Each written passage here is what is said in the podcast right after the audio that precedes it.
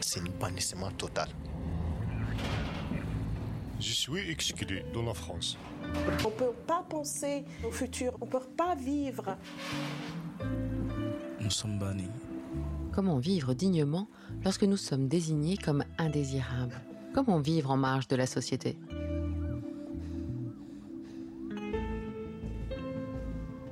La CIMAT présente Nous, les bannis, son podcast qui donne la parole aux invisibles.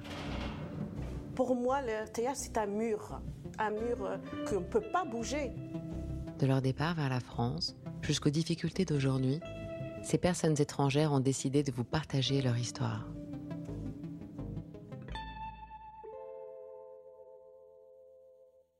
Chaque année, les préfectures délivrent plus de 100 000 obligations de quitter le territoire français à des personnes étrangères.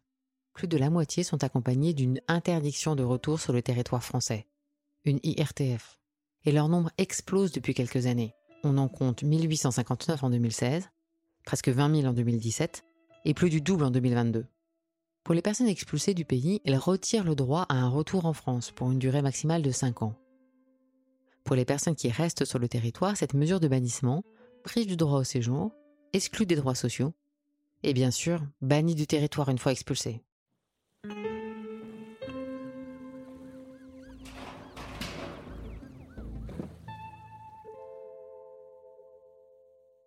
Nelson est capverdien et a rejoint sa mère en France à l'âge de 9 ans, en 2006.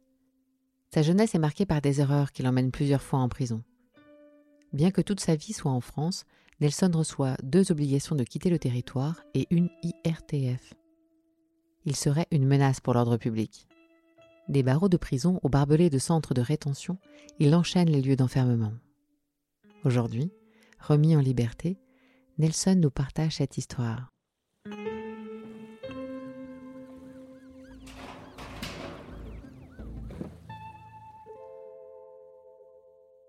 Suis arrivé euh, du Cap Vert à l'âge de 9 ans. Je suis venu rejoindre ma mère.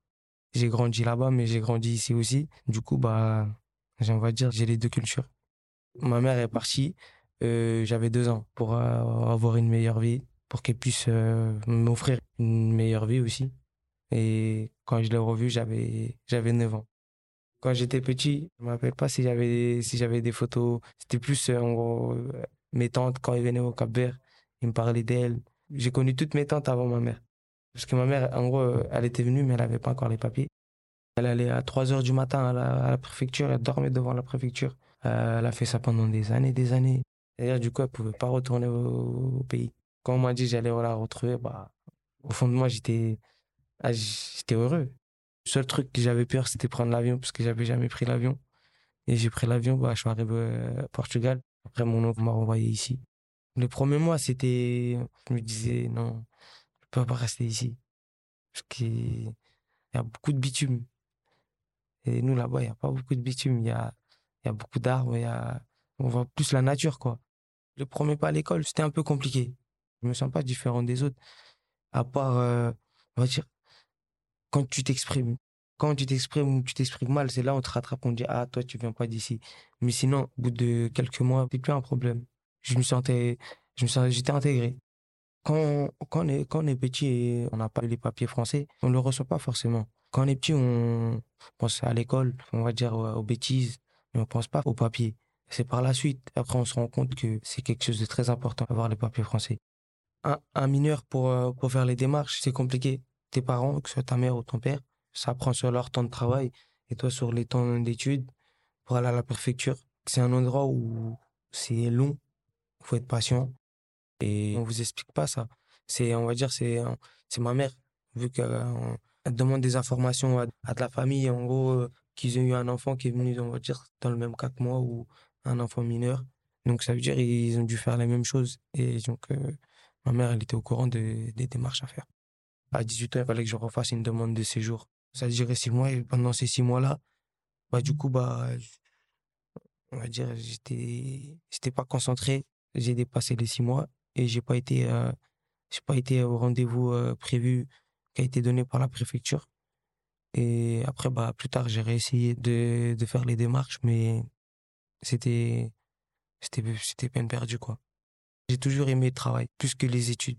Après, lui, collège, je suis allé au lycée en CAP maçonnerie. J'ai fait mes deux ans là-bas.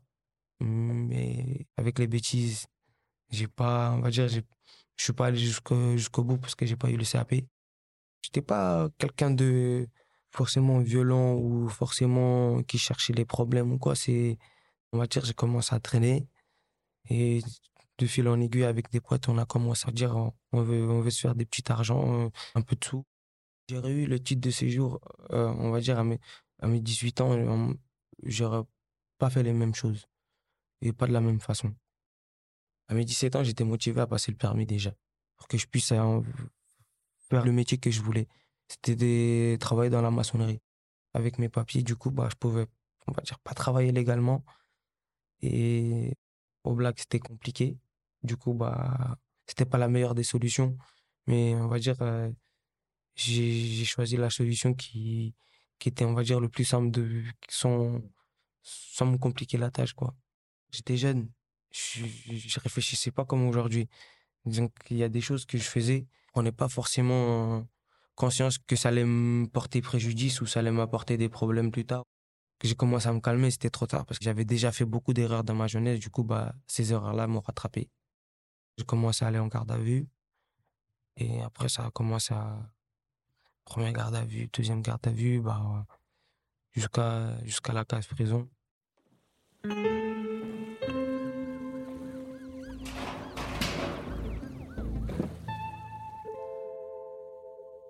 Ma première peine de prison, je venais d'avoir 20 ans, ça faisait deux mois. Des cours de trafic de drogue. C'est pas que j'ai appréhendé, on va dire que je le savais. Parce que quand vous, vous faites cette chose, ces genres de trucs-là, il va y avoir une sanction. Dans la vie, il n'y a rien qui est impuni. J'étais pas prêt, mais j'étais préparé mentalement. Parce que t'as pas le choix. Dans tous les cas, c'est pas comme si on, on te demande tu veux y aller ou pas. Non. C'est, on te dit tu vas y aller, que tu veuilles ou non, tu vas y aller.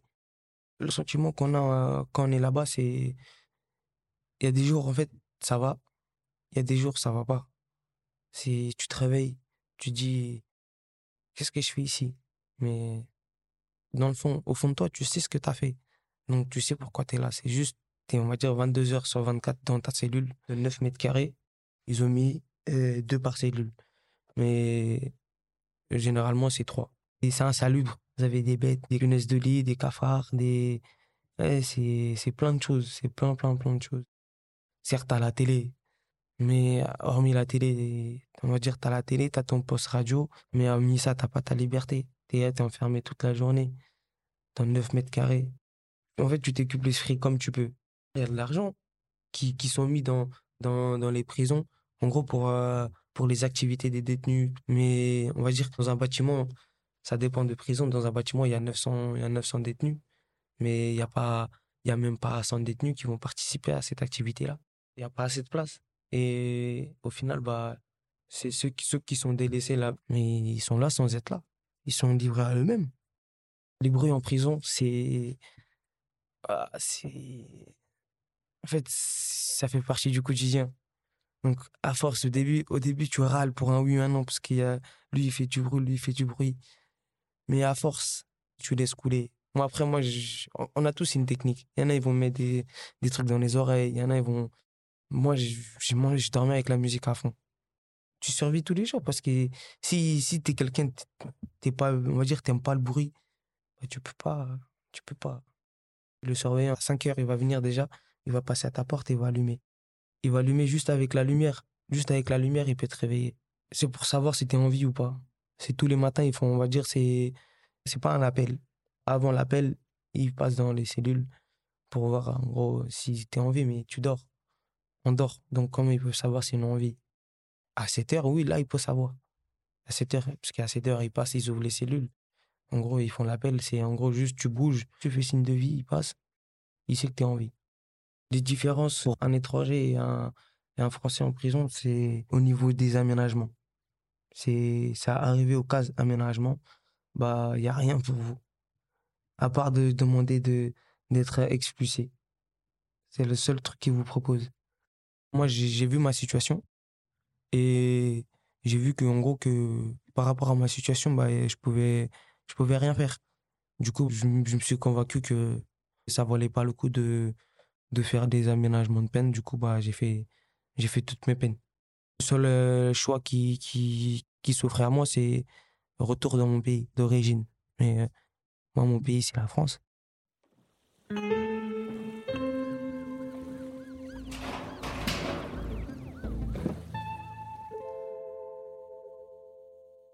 Après la sortie de prison, ils m'ont convoqué pour euh, une affaire de, de droit commun au commissariat. Et ils ont appelé la préfecture. Et à partir de là, bah, ils m'ont fait signer une feuille.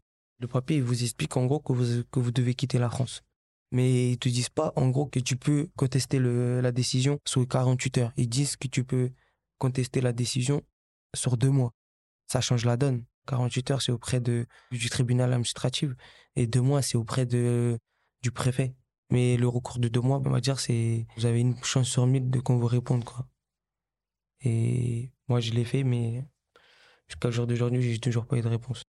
Première fois qu'on m'a parlé de, d'un UQTF, je, ne savais pas c'était quoi. On m'a dit, ouais, en gros, que je dois quitter la France. Je me suis dit, mais pourquoi? J'ai tué personne. Ok, j'ai commis des délits, mais comme, euh, on va dire, comme beaucoup de Français. Mais c'est pas pour autant que, que je suis un danger ou que je suis quelqu'un de dangereux. C'est après, par la suite, j'ai compris que les gens dans la situation comme moi, qui ont beaucoup de problèmes avec la justice, qui ont fait de la prison, en gros, bah, que limite, qui sont considérés comme les. C'est eux la vermine, quoi. Alors que c'est pas forcément le cas. C'est. On commet des délits, on commet des. On commet des, des, des, erreurs, mais c'est pas pour autant qu'on est mauvais ou qu'on est forcément méchant. Ça fait mal. Ça fait mal parce que, bah. Je, comment je vais retourner de, au Cap Vert en sachant qu'on va dire, euh, ça, fait, ça, ça fait 17 ans ou 16 ans que j'ai quitté le Cap Vert. Je suis reparti une fois. Depuis moi, j'ai toujours vécu ici, j'ai tout, j'ai tout construit ici. Donc, ma vie, elle est ici. C'est ici mon pays. C'est pas. Même si je, si je retourne là-bas, c'est pour aller quoi en vacances, pour aller voir de la famille. C'est mais et encore si la famille, mais c'est c'est plus la famille. Euh, c'est parce que ma famille, toute ma famille est ici. La famille qui reste là-bas, c'est les, la famille éloignée. Je comprends, je comprends pas. Non, je comprends pas pourquoi, en fait, en quoi je suis un danger pour la France. On te met dans une, dans un sac. En gros, en gros, on te fait comprendre que t'es pas d'ici, quoi. Alors que moi, je, à part d'ici, je me, je, me sens d'une part ailleurs. Donc, euh, parce que si moi je vais là, si je vais dans mon pays, ils vont me dire que je suis pas de là-bas. Et ici, ils me disent je suis pas d'ici, donc moi je suis d'où? Si je suis pas d'ici, mais je suis pas de là-bas, je suis forcément de quelque part. Que ce soit n'importe qui dans la rue, je, je sens pas la différence. Ces, ces choses-là, ça rentre, c'est pas dans ma tête. C'est, je sens la différence, c'est au niveau de administratif. C'est là qu'on te fait, on te fait ressentir la différence que, en gros, que eux et moi, on n'est pas pareil. Parce que, va dire, j'ai pas le, j'ai pas ce petit truc-là, c'est, voilà, comme le papier, quoi les, les mois ils sont, ils sont suivis bah, et après j'ai fini incarcéré euh, pour conduite euh, sans permis. Et on va dire ma, ma première peine de prison, c'était pour, pour les affaires de drogue. Après, pour euh, toutes mes peines, après, c'était c'est des délits. Moi, par rapport à mon casier, bah, à chaque fois que j'arrivais devant le tribunal, par rapport à mon casier, ils me renvoyaient en prison. Ou même pour un, petit délit. Après ma peine de prison, j'ai compris que bah, que là, là j'ai déjà fait une peine de prison, pas forcément pour ça, mais que maintenant, bah, je vais pas y échapper, quoi. On va dire, la première fois qu'ils m'ont attrapé, c'était parce que j'avais déposé euh, mon ex-copine chez elle parce que sa mère, elle se sentait pas bien. Elle était chez moi, du coup, chez moi, j'ai pris la voiture pour le ramener chez elle. Du coup, bah, ils m'ont attrapé, ils m'ont envoyé en, ils m'ont envoyé en prison pour conduite euh, sans permis. Et dernièrement, c'était pour conduite sans permis, pas d'assurance, et ils m'ont renvoyé en prison. Le jour que je dois sortir de prison, bah, on me dit d'attendre et on m'a donné un papier à signer. Et au final, c'était une nouvelle EQTF et l'interdiction de retour sur le territoire pendant trois ans. On va dire quand vous êtes en prison et que vous savez que vous êtes en situation irrégulière, il y a un petit épée sur toute la tête qui tourne. Soit tu sors, il n'y a personne qui vous attend, et soit tu sors ou ramène en centre de rétention. Première incarcération, je suis sorti. Deuxième, je suis sorti. Troisième, je suis sorti. C'est sur la quatrième, bah, là, là, la dernière, bah, là, ils m'ont, ils m'ont envoyé en centre de rétention.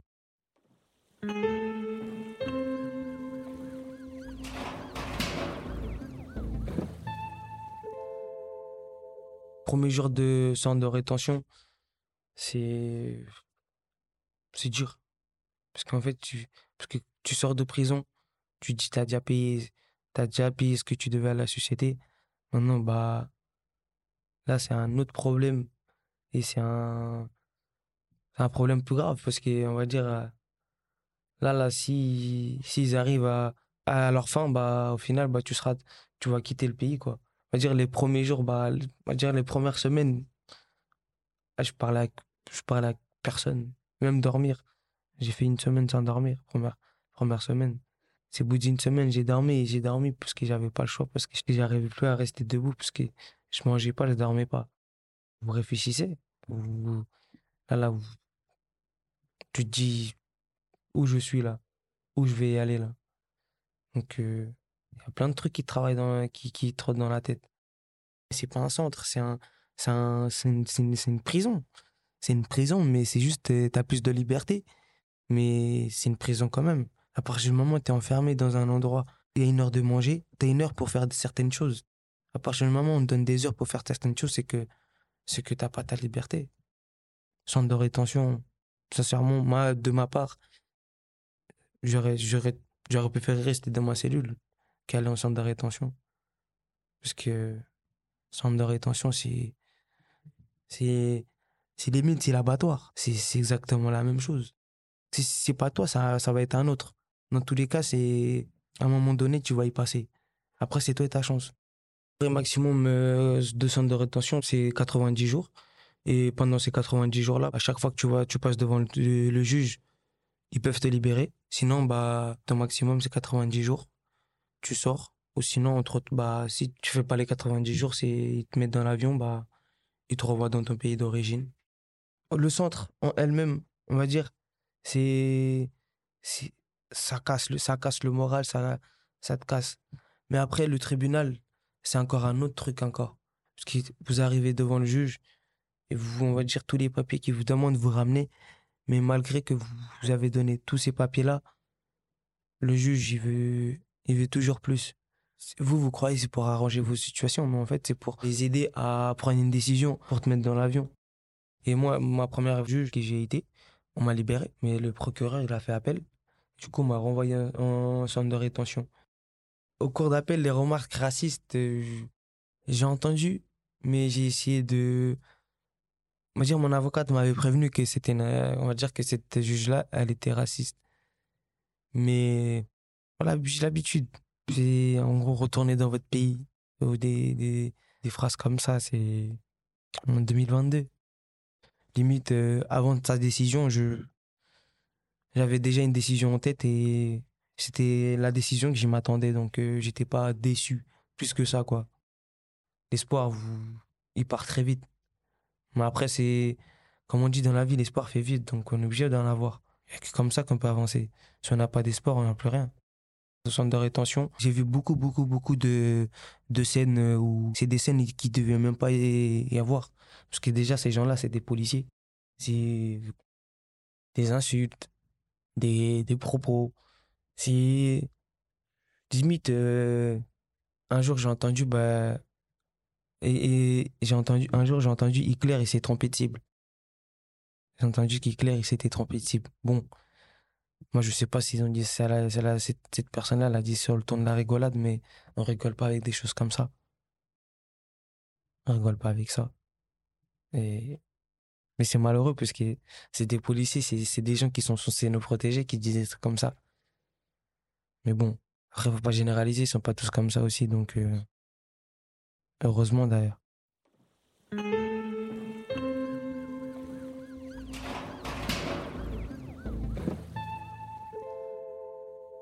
Avec ma mère, euh, dans toutes ces situations-là, première incarcération, c'était dur. On va dire, euh, c'était plus compliqué ces centres de rétention. En prison, ils voulaient pas qu'elles viennent. Parce que les, les parloirs, les visites, c'est dur. Et quand ils repartent, ils ont encore plus de peine même sans qu'elle vienne me voir, elle paye les conséquences avec moi. Mais en gros, bah, il faut limiter la casse. C'était plus dur en sorte de rétention que quand j'étais en prison. Parce qu'on va dire en prison, c'est, elle savait que j'avais une date de sortie, alors qu'en centre de rétention, elle sait que je vais passer 90 jours là-bas. Mais pendant ces 90 jours là-bas, elle sait pas ce qui peut se passer. Tous les jours, ils peuvent afficher ton nom. Et s'ils affichent ton nom, bah, c'est qu'il y a un vol. S'il y a un vol, c'est que tu dois, bah, tu dois, tu dois quitter le pays.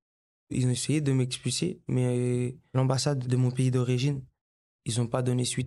Ils m'ont libéré parce que j'ai, parce que j'ai fait les 90 jours. Et en gros, ils ne pouvaient pas me garder plus.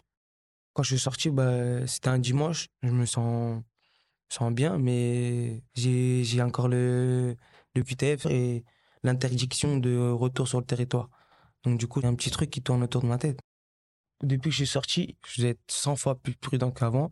Et surtout, bah, pas me balader dans les rues ou sortir parce que au premier contrôle, bah, c'est retour au centre de rétention. Faut que j'évite tout, tout ce qui est police et contrôle. Après, l'interdiction de retour sur le territoire, ça, c'est un autre problème. Parce que ça, pour que l'IRTF saute, bah, il faut que je quitte le pays pendant trois ans. Du coup, bah, avec, euh, avec mon avocate, je vais essayer de retirer de l'interdiction de retour sur le territoire et pour que je puisse refaire mes démarches. L'IRTF, ça bloque tout. Ça bloque, euh, ça bloque mes démarches pour, euh, pour les papiers. Ça bloque pour le travail. Ça bloque toute ma vie. Ça bloque tout, tout, tout, tout, tout. Je peux rien faire, quoi. Je peux rien faire. Quand on vous dit que vous êtes une menace pour la société, déjà, c'est un mot fort. Mais en plus, si on vous laisse pas une chance, bah, vous allez, vous allez toujours repartir dans les travers. Ce que vous avez, on va dire ce que vous, c'est pas ce que vous savez faire, mais ce que, on va dire ce qui est le plus facile pour vous. On va dire qu'aujourd'hui, je vais, en fait, je vais avancer. Du coup, bah, même s'il faut que je galère un peu plus et j'attends un peu plus pour, euh, pour que je puisse régler ma situation, bah, je vais le faire. Et pour que je puisse enfin être en règle et euh, faire partie de la société, comme ils disent un titre de séjour, ça changerait tout. Parce qu'on va dire, j'ai beaucoup de, projets en tête que je voudrais faire, mais que je peux pas faire. En gros, euh, ouvrir une entreprise, que ce soit dans, dans la maçonnerie ou dans la livraison. Depuis que je suis sorti, on va dire, euh, j'ai des, j'ai des gens qui me disent, me disaient, là, on cherche un mec pour travailler ou quoi. Mais il faut que j'ai le permis, il faut que j'ai les papiers. Voyager, après, ça, c'est un truc, ça, ça va avec, ça, ça va avec la, vie. Moi, c'est plus euh, le pro, on va dire, projet plus professionnel que envie. Parce que des envies, on va dire. Euh, quand on va dire quand j'étais jeune, j'avais beaucoup d'envies. Ces envies-là, je les ai fait, mais ça m'a ramené nulle part. Du coup, maintenant, c'est, je préfère me concentrer plus dans le professionnel et plus dans comment, on va dire, avoir une vie stable et réussir ma vie que les envies, quoi. Les envies, ça viendra avec, euh, avec le temps et avec l'argent. Les mentalités, ils changent. Plus les années passent, plus il y a des problèmes qui, des problèmes qu'il y avait déjà, hein, mais qui ressortent et ils cherchent un coupable. Et les seuls coupables qui, va dire, qui peuvent trouver, qui qui vont pas vraiment râler au truc, c'est quoi? C'est c'est les gens qui ont pas, c'est les clandestins. En gros, vas-y, bah c'est eux les coupables. En vrai de vrai, tu peux pas euh, accuser des gens de, de, tous tes problèmes. Certes, il y en a, ils ont commis des délits, il y en a, ils ont, y en a, leur seul, leur seul délit, c'est d'être venus sans papier. Mais tu peux pas le, le, venir le mettre toute la misère du monde sur son dos à lui. Et eux, c'est ce qu'ils sont en train de faire vous avez quitté un pays, ça fait plus de, on va dire, plus de 10 ans, presque, on va dire 15 ans, 20 ans, 16 ans. Euh, dans ce pays-là, vous avez, vous avez rien construit. Mon attache, il est ici, du coup, bah, c'est un bannissement. Pourquoi, pour des affaires de droit commun, pourquoi on me considère comme un terroriste? T'es pas d'ici, quoi, on va dire, on veut pas toi ici. Et je me vois pas quitter la France non plus, mais si j'ai vraiment pas le choix. Moi, je demande pas, je demande pas, je demande pas la lune. Moi, je, je veux juste je veux juste avancer dans la vie, c'est tout. Ces témoignages sont recueillis par la CIMAD, une association qui défend les droits des personnes étrangères en France. Parce qu'il n'y a pas d'étrangers ni d'étrangères sur cette terre.